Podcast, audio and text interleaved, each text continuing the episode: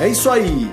Esse é o Vioral Healthcare Podcast, uma dose quinzenal oral para os seus ouvidos, sobre experiências, histórias e a vida de pessoas que de alguma maneira estão envolvidas nessa incrível indústria. Eu sou seu host, Paulo Crepaldi, ex-médico veterinário, hoje behavior designer, que nos últimos 10 anos mergulha profundo no comportamento e sentimentos de médicos, pacientes, pessoas e marcas envolvidas nesse segmento.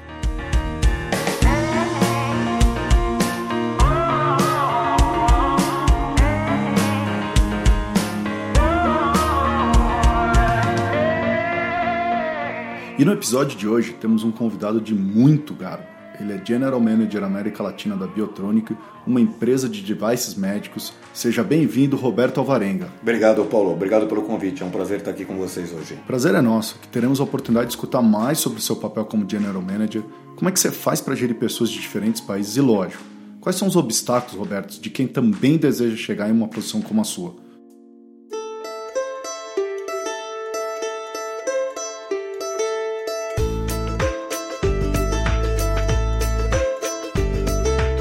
Roberto, conta para as pessoas que estão nos escutando primeiro o que, que é a Biotronic. Vamos lá. Biotronic é uma empresa alemã que está no Brasil há um pouquinho mais de 30 anos. É uma empresa privada, tem um dono, está em mais de 150 países, uhum. tem mais de mil funcionários e é uma empresa focada na área de medical device, mais precisamente na área de gerenciamento do ritmo cardíaco. Uhum. Então aí nós estamos falando um pouquinho de marca-passos, de desfibriladores, de ressincronizadores e na área de intervenção vascular, tanto cardíaca quanto periférica, basicamente estentes e balões. Uhum. Você está há três anos na Biotronic, né? Vou fazer três anos agora, Paulo, em dezembro. Mas não na indústria healthcare? Na indústria de, de, de healthcare, indústria farmacêutica, Aí a gente já vai falar um pouquinho da idade da gente, né? Mas aí eu já tenho quase 30 anos, né? Uhum. Contando toda a parte da indústria farmacêutica, mais essa, essa experiência nessa área de medical uhum. device. A gente estava conversando um pouquinho antes até de começar a gravação e você estava me falando um pouquinho do que é trabalhar na, com saúde humana, né? É. Roberto, por que, que você escolheu trabalhar com saúde humana? Eu sei que a tua formação é essa, né? Mas é. por que escolher trabalhar, continuar trabalhando com ela? É. Vamos lá, acho que essa é uma boa pergunta. Eu sou formado em farmácia bioquímica uhum. pela, pela, Universidade de São Paulo e eu acho que trabalhar na área de saúde, na área de healthcare, é trabalhar em contato com pessoas e realmente sentir que você pode fazer a diferença na vida das pessoas.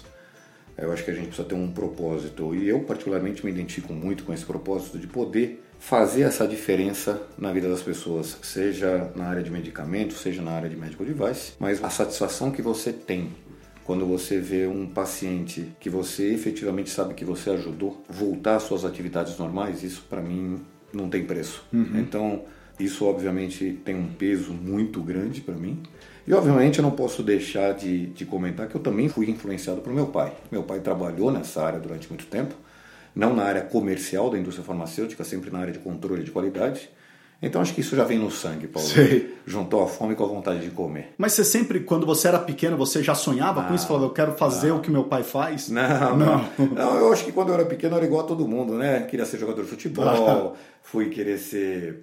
E é... jogava bem? É, olha, até que jogava um pouquinho, sei, viu? Sei, Até que jogava, dava pro gasto, dava ah. pro gasto mas queria ser jogador de futebol, depois você tem aquele sonho de conhecer o mundo, então fala, bom, vou ser piloto de, ou motorista de caminhão, coisa de criança, uhum. né? Até depois que você vai crescendo, aí você vai, vai tendo um pouquinho mais de noção daquilo que efetivamente você quer. E aí eu entrei nessa área. Tá. Sonhou ser médico também? Não. Não, não, não, não, não. não. Eu tenho um problema para ver sangue, Paulo. Eu é verdade? Sangue. É verdade. Por incrível que pareça, eu quando eu vejo sangue, não, não é aquilo que eu mais gosto. Por mais que eu mexa nessa área, trabalhe nessa área, uhum. mas eu não, nunca tive esse sonho de ser médico, não. Sei, que interessante.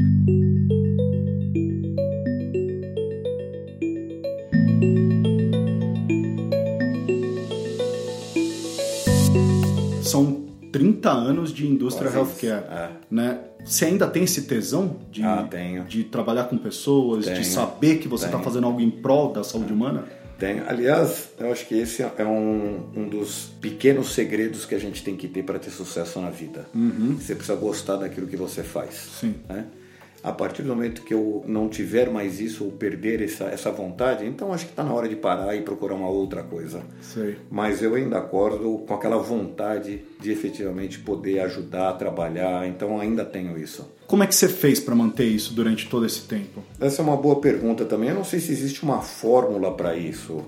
Olha, eu acho que você tem que sempre procurar novos desafios. Você precisa poder entender que aquilo que você está fazendo, e não importa a posição que você está, mas você pode deixar um legado. Uhum. Enquanto você, é, enquanto você percebe que aquilo que você está fazendo está agregando valor para o negócio, e aí seja, quando eu digo negócio, pode ser para a própria organização na qual você trabalha, seja ela é interna ou para os pacientes, uhum. então é porque você ainda está motivado o suficiente. Uhum. A hora que você chegar num ponto que fala, pô, cara, não tem mais nada que fazer aqui, então aí está na hora de parar. Sei. Eu gosto muito dessa palavra legado porque eu acho que ela traduz muito do que acho que todo mundo quer na vida. É. Que as pessoas se lembrem daquilo é. que você fez é, e você também passar por isso, olhar para trás e falar, olha, estive Verdade. ali, participei disso e eu concordo com você, eu acho que a paixão é que nos traz a pensar em legado. É e sem paixão você não pensa em legado algum. É. Eu acho que não só na vida profissional, né? na vida pessoal também. Uhum. Se você não tiver essa paixão, seja ela com, com a esposa, com filhos ou mesmo no ambiente de trabalho, então tá na hora de repensar algumas coisas. Uhum. Você já tinha trabalhado em cultura alemã? Já. Eu tive a oportunidade de ser presidente da Merck Serono no Brasil por dois anos, então tive em contato com, com, com a cultura alemã. Uhum. Né? Já tive em contato com cultura alemã, com cultura inglesa, com cultura americana, então a gente já está um pouco mais calejado Sei. com isso, né?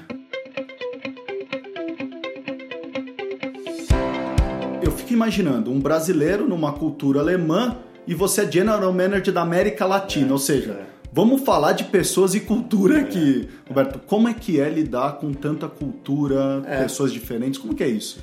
Na verdade, eu acho que mais do que cultura, você falou uma palavra que para mim é chave. Você está lidando com pessoas. Já que estamos falando em pessoas, o brasileiro é um povo extremamente otimista que acredita que no final tudo vai dar certo, né, Roberto? Você concorda com isso? Eu acho que esse otimismo do brasileiro é o que faz o brasileiro único uhum. e com uma capacidade de adaptação muito grande. Até porque a gente já passou por tanta coisa nesse país. Eu acho que gerenciar a América Latina tem um lado que para mim é muito positivo. É, é, impossível você ficar entediado gerenciando Eu imagino. a América Latina. Porque você tem é, altos e baixos o tempo inteiro. Uma hora é o Brasil, uma hora é a Argentina, uma hora é o México. Então a previsibilidade é muito difícil. Né? Você tende a entender, porque você já está trabalhando há muito tempo, mas de uma hora para outra uma crise explode e você tem que se adaptar rapidamente. É aquele famoso, para mim a América Latina é aquele famoso mundo VUCA, né? Sim. Aquele mundo das incertezas, da, da, da volatilidade, uhum. né? da ambiguidade, da adaptação e você tem que se adaptar. E eu uhum. acho que essa é uma característica do profissional de hoje. Né? Você tem que ter essa capacidade de adaptação muito rápida para poder se adequar a essas nuances de mercado. É, eu, eu, quando eu escutei uh, falar de mundo VUCA e que isso veio da Guerra Fria, eu fico imaginando assim, nós brasileiros, a gente vive nesse mundo há muito há tempo. Há muito tempo. Né? É. O brasileiro é, é craque em viver no mundo é. VUCA. Né? Nós talvez não tenhamos uh, tido a oportunidade de inventar um nome. Sim né? mas a experiência de viver no mundo VUCA. Agora, o mais difícil é você explicar esse mundo VUCA para uma empresa sediada na Alemanha ou em qualquer outro país da Europa, onde a previsibilidade é uma coisa para eles normal. Sim. Mas você consegue fazer um five-year plan, um three-year plan, muito tranquilo. Aqui na América Latina, é você faz, mas você tem que ter a consciência de que você tem que estar o tempo inteiro monitorando porque as coisas mudam muito rapidamente. Sei. Agora, o que, é mais difícil em ser General Manager da América Latina, Alberto? O que, que você sentiu mais dificuldade? Ou sente nesses três anos aí que é. você vai fazer? Eu acho que uh, você entender essas nuances né, de mercado... Veja, uma eleição pode mudar completamente o mercado. O, o, sistema de saúde é completamente diferente entre. É muito diferente é o sistema da saúde? É muito diferente. Cada um tem a sua particularidade. Aquilo que serve para o Brasil não necessariamente serve para a Argentina ou para o México. Uhum. E vice-versa.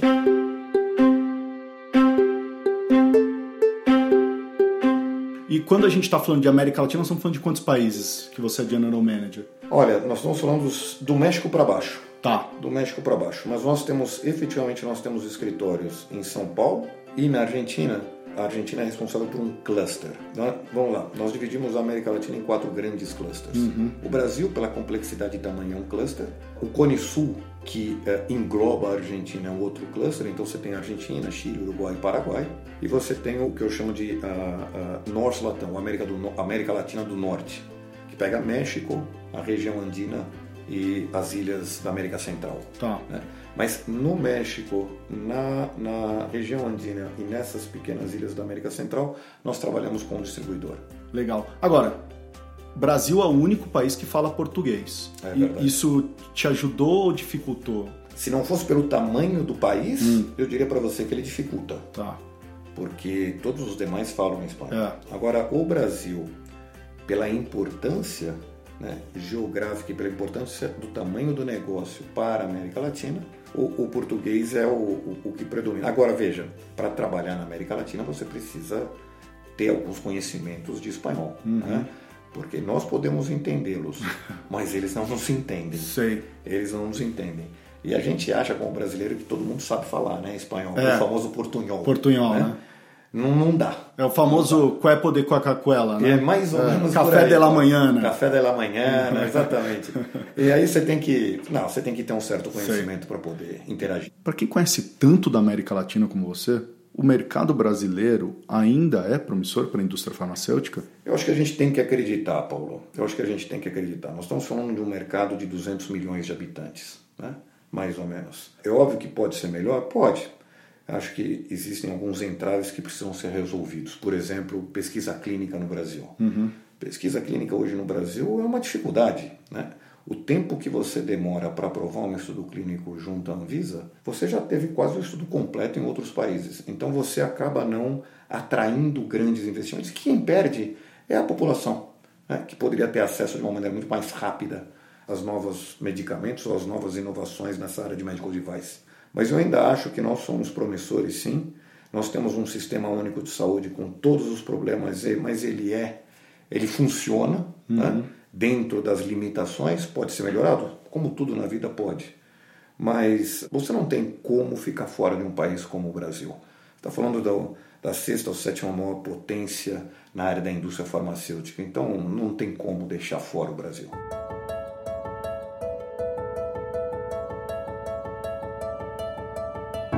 Roberto, você nunca havia trabalhado na categoria de device, né? E para quem não sabe, a indústria tem em uma de suas divisões o mercado de medicamentos e esse mercado de device. Vamos colocar assim de uma forma generalizada.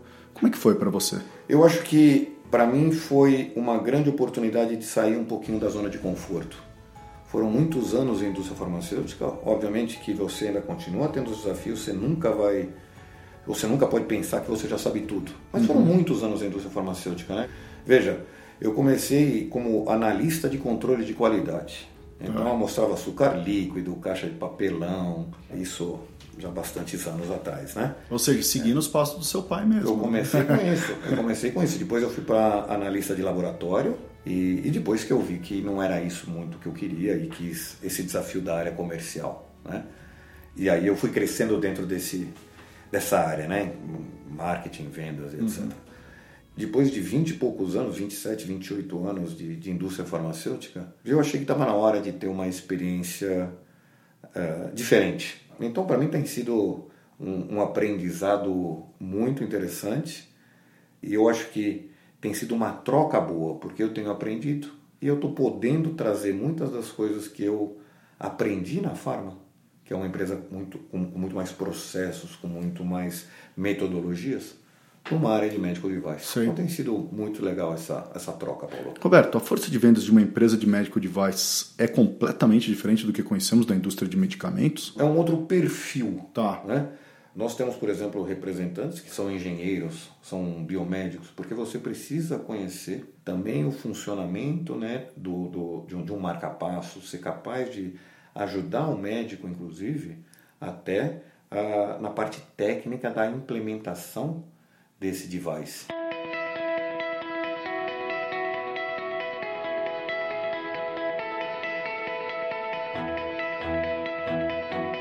Você consegue manter uma vida equilibrada entre o lado profissional e pessoal, com tantos países, pessoas e responsabilidades? Você é daqueles líderes que se cobra muito disso? Já me cobrei mais, para ser bem sincero, já me cobrei mais, Paulo. Hoje, hoje eu acho que eu consigo ter esse equilíbrio. Uhum. Né? Obviamente você tem picos, tem momentos que você precisa estar 100% focado na sua parte profissional. Tem momentos que você consegue gerenciar isso melhor. Então acho que hoje, hoje eu consigo eu consigo gerenciar mais isso. Se você tivesse que definir um Roberto como líder, qual que é o estilo dele? Eu acho que é, eu sou bastante transparente. Eu acho que é, a transparência é fundamental. Eu acho que eu sou uma pessoa justa. Eu procuro escutar mais do que falar e gosto de gerenciar por, por consenso. Eu sempre procuro compartilhar as ideias, trabalhar em conjunto com a equipe para tentar chegar num objetivo único, numa visão uhum. única. É óbvio que tem momentos em que se a coisa não mais você precisa tomar a decisão. Sim. Né?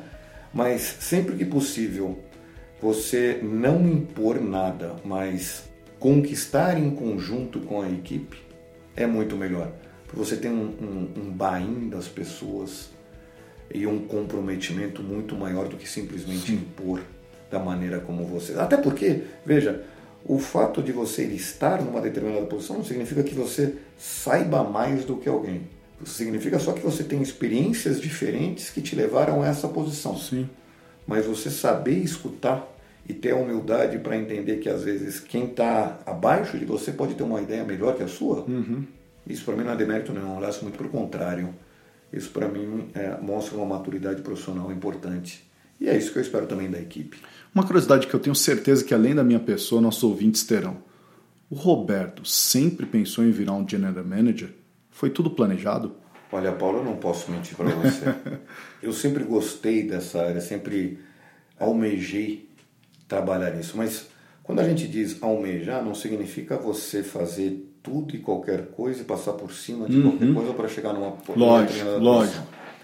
Eu acho que você tem que trabalhar e dar os resultados que te permitem que a consequência desses resultados te levem a essa posição. Né? Agora, é uma garantia? Chega, não, não é. Não é uma garantia.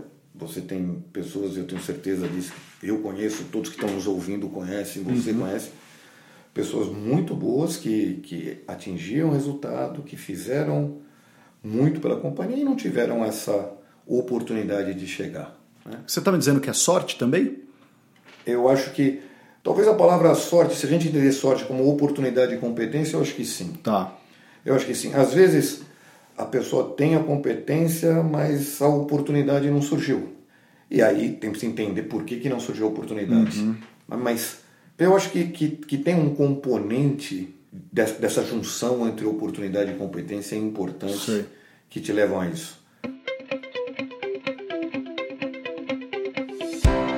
Roberto, você morou em Indianápolis, nos Estados Unidos, quando você trabalhava na Lilly, onde que é a sede, né? Como é que foi para você e a sua família essa mudança? Mudamos para uma cidade, eu falando um inglês médio, mais ou menos, ela não falando absolutamente nada, num inverno rigorosíssimo. que é complicado para quem é conhece, muito é complicado. muito complicado. Minha irmã mora em Chicago, eu sei, ah, é muito complicado. Em Indianápolis nós estamos falando de três horas de carro é. em Chicago. Então é muito frio. Com duas filhas pequenas, e quando eu digo pequenas, elas tinham. Uma tinha três anos e outra cinco. Uhum. Então elas eram muito pequenas. E é óbvio que a adaptação foi muito difícil, as crianças choravam porque iam para a escola, não entendiam nada, etc. Foram, foram, foram alguns meses bastante. E você difíceis. também, numa, é, você está na mesma empresa, mas é uma nova empresa, É uma nova empresa. É uma nova empresa. Novas pessoas. Tudo. Entender o, o, o mundo corporativo, porque uhum. trabalhar na matriz é diferente do que trabalhar na afiliada.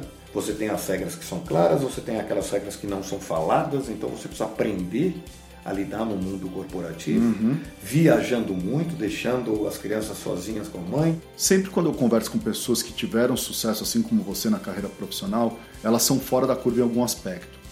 E eu reparei que elas tiveram passagens em diversas áreas, se arriscaram em diferentes negócios. Você tem essa percepção? Entende que é assim mesmo? Entendo sim, Paulo. Eu acho que você é mais ou menos como um quebra-cabeça, né? Você vai ser formado por várias uhum. pecinhas.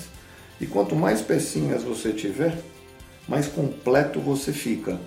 Então, você ter diferentes experiências em diferentes áreas dentro da empresa, ou em diferentes cidades, em diferentes países, é importante. Eu acho que eu costumo dizer o seguinte, digo isso para minhas filhas, né? Eu tenho uma, inclusive, que daqui a um mês está mudando para a Espanha, mas é, não, não tenha receio, uhum. né? Não seja inconsequente, obviamente, mas não tenha receio de, de enfrentar o novo. O novo pode vir a ser uma grande oportunidade na sua vida. Uhum. E a única maneira de você saber é ir, é ir com isso. Uhum. Você aprendeu e pode nos ensinar que realmente lhe ajudou a atingir seus sonhos profissionais? Eu acho que você precisa se conhecer. Você não pode se maravilhar com algumas oportunidades. Você precisa saber se você está pronto para isso. Aí, de novo, como você sabe se está pronto? É uma coisa muito interna, né? uhum. né? É uma coisa que passa pela sua maturidade. Você só tem que tomar cuidado porque, às vezes, se você der um passo maior que a perna, o tombo pode ser maior. Sim. Né? Então, quando surgiu essa oportunidade da Ferro, eu achei que eu estava preparado para assumir esse desafio num contexto diferente de uma empresa com um porte menor. Lógico. Né? Qual que é o seu superpoder, então, Roberto? Puxa vida! um superpoder. Não sei se alguém tem um superpoder, né? Eu não sei, eu, é, é aquilo que eu digo, eu gosto muito de conversar com as pessoas, eu gosto muito de ouvir, eu gosto muito de trocar experiência. Eu, eu acho que você aprender com, com experiências passadas e utilizar o que você aprendeu nesse momento são coisas importantes que te levam a crescer dentro de uma organização. Se isso é um superpoder, é, é são, são pequenos poderes, vai, que uhum. você vai adquirindo no, durante a sua vida que uhum. fazem com que você talvez chegue num poder maior. Então, o que, que você diria para as pessoas que pretendem também sonham chegar tão alto assim? Qual seria a dica que você dá para essas pessoas? Invistam em suas carreiras. Não esperem também que a empresa invista para você. Uhum. Vá atrás de conhecimentos, escute bastante, troque muita experiência, não, não, não abandone seu networking. Eu costumo dizer que a gente tem dois ouvidos e uma boca para ouvir o dobro do que você fala. Uhum. Né? Seja humilde e procure se cercar de pessoas que possam te agregar. Não tenha medo de errar. Aceite desafios. E não tenha pressa. Sim. As coisas acontecem no momento que devem acontecer. Uhum. Uma das coisas que você nos contou antes mesmo da gravação é sobre o Jay Sherry. Alguém que te inspira também. E para quem não conhece, ele era um monge que largou tudo para ser um host de um programa matutino do Huffington Post e hoje é um incrível storyteller e criador de conteúdo com mais de um bilhão de views nas redes sociais. Por que ele, Roberto? É, a gente ouve tantos, né? e, e por que ele, né? Eu acho que a história dele, como você mesmo falou, é uma história sensacional. E é uma pessoa que não teve medo de desafiar o sistema e de ir por uma coisa nova. Uhum. Você imagina um antigo monge virando um storyteller. Isso. Né? Então, uh, eu acho que o, que eu me identifico nele é essa, essa capacidade de se transformar e de assumir um novo desafio completamente diferente daquilo que ele fazia. Então, para aqueles que não têm, não, não, não o conhecem, eu sugiro que procurem no YouTube porque tem mensagens bastante interessantes e são mensagens práticas e objetivas. Uhum vale a pena conhecê-lo. Então, só para deixar claro, eu vou deixar o link dele aqui Legal. na descrição do podcast. Para quem não conhece, ir lá conhecer. Eu assisti alguns vídeos, achei super interessante, porque ele fala muito de significado, de propósito, de valores. Então é bem interessante mesmo. Eu mesmo não conhecia, agora vou começar vale a, a, dar uma olhada. Então foi uma dica boa para mim. Legal. Então eu até agradeço, Roberto. Imagina.